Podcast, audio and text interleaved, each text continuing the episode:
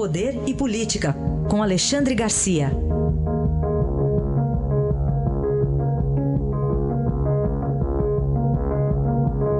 Alexandre, bom dia. Bom dia, Raíssa. Bom dia, Carolina. Bom dia. Vamos começar falando sobre uma articulação aí do ministro da Justiça e da Segurança Pública. O ministro Sérgio Moro chegou a se reunir com uma bancada, uma, uma frente parlamentar a favor da reforma penal, Alexandre. Veja só, nós falamos aqui ontem sobre corrupção nos municípios, né? E, e a gente fez assim uma, uma é, projeção de que se acontece na prefeitura de Mauá, se acontece é, numa prefeitura lá do interior do Mato Grosso, com Fresa, né, levando dinheiro da merenda, levando dinheiro do uniforme escolar, levando uh, uh, uh, dinheiro destinado a, a outros, à saúde, por exemplo, o que estaria acontecendo em mais de 5 mil municípios brasileiros? Pois essa é uma preocupação do ministro Sérgio Moro. Né? Levar algo parecido com a Lava Jato também ao âmbito municipal. Né? Se reuniu com 12 deputados da Frente para a Reforma Penal. E o que seria a reforma penal é também na execução penal. Né? Uh, crime grave não tem essa história de saidinha no Natal, no fim de ano, no, no, no, na Semana Santa, na Páscoa, no Dia dos Pais, das Mães, da criança. Né? Se, crime é, se o crime é grave, vai pagar com, com gravidade, né? com, com, com prisão, e não com cesta básica, nem com tornozeleira. Só para lembrar, ontem ou anteontem no Texas, o, o Robert Jennings, de 61 anos, foi executado com injeção letal. Ele fez um apelo para a Suprema Corte. Ele já está preso há 30 anos. 30 anos é a pena máxima brasileira. Né? E aqui no Brasil, é bom lembrar, é, a Constituição proíbe a pena máxima, né? a execução. Aí ele apelou para a Suprema Corte dos Estados Unidos e a Suprema Corte negou clemência. Por quê? Porque ele havia matado a tiros um policial já fazia 30 anos, está preso há 30 anos. Policial de 24 anos estava né, tava numa loja que o, o, o, Robert Jennings entrou, viu o policial, ia assaltar a loja, matou o policial com dois tiros, o policial caiu, ele continua atirando.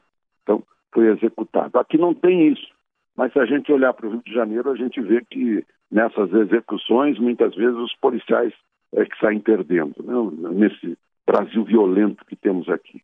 Então, nós temos que adotar medidas, sim, sem alterar a Constituição, medidas que sejam mais duras com o crime, para que a, a leniência da lei não estimule o aumento do crime, como tem acontecido nesses últimos anos.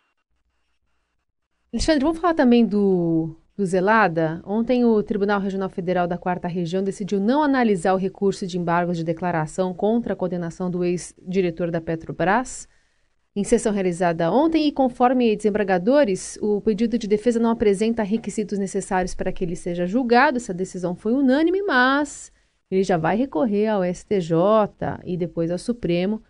Quem tem dinheiro pode, né? Pois é, e, a, essa é mais uma questão aí de crime e castigo no Brasil. Né?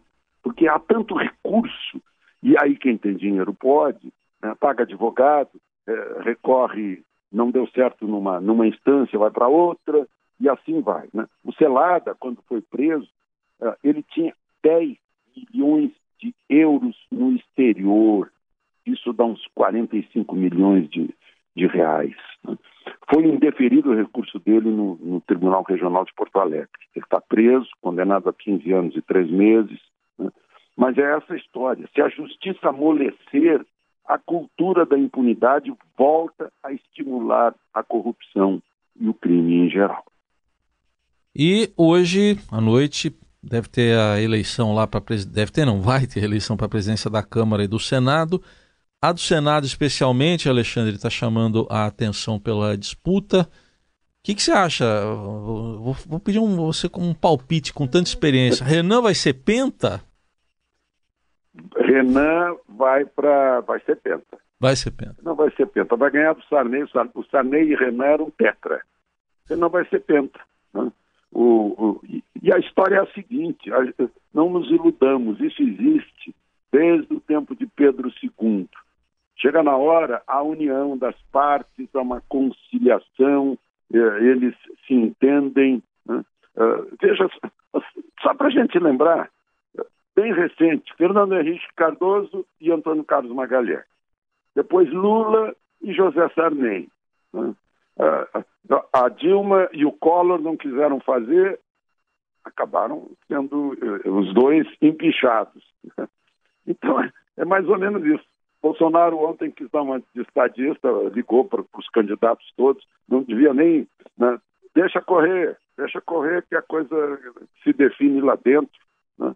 Uh, o, o, Renan, só para lembrar, né, já foi para o lado do Bolsonaro, já disse que ele e a mulher dele, Dona Verônica, estariam rezando pela saúde do Bolsonaro, já deu, deu sinais de que uh, seria favorável à reforma da Previdência, né?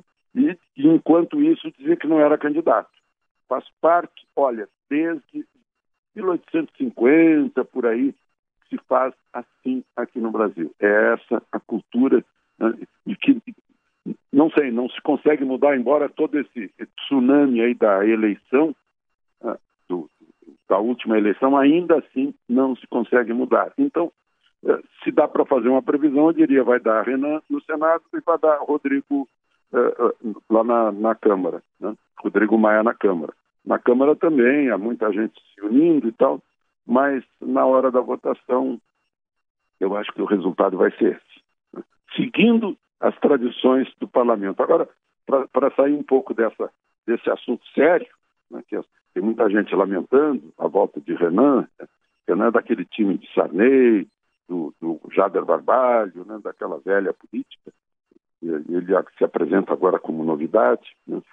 O, a, a, os dois extremos da Câmara se chamam Luísa. É a Luísa Erundina com, 20, com extremos etários. Luísa Erundina, com 84 anos, e a, uma Luísa do Paraná, que tem 22 anos, é, é filha de um, de um antigo deputado. Então, é, só, só para um, uma notinha aí, Luísa Candiani, do, do PTB é, do Paraná. É, enfim, também para lembrar, houve uma renovação da Câmara de quase 50%, quase, e o número de mulheres continua em apenas 15% da Câmara, embora sejam metade da população brasileira, até um pouquinho mais da metade.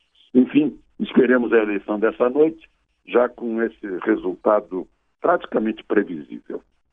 Muito bem, aí Alexandre Garcia que volta na segunda-feira ao Jornal Dourado. Um bom fim de semana, Alexandre. Aproveitem o fim de semana.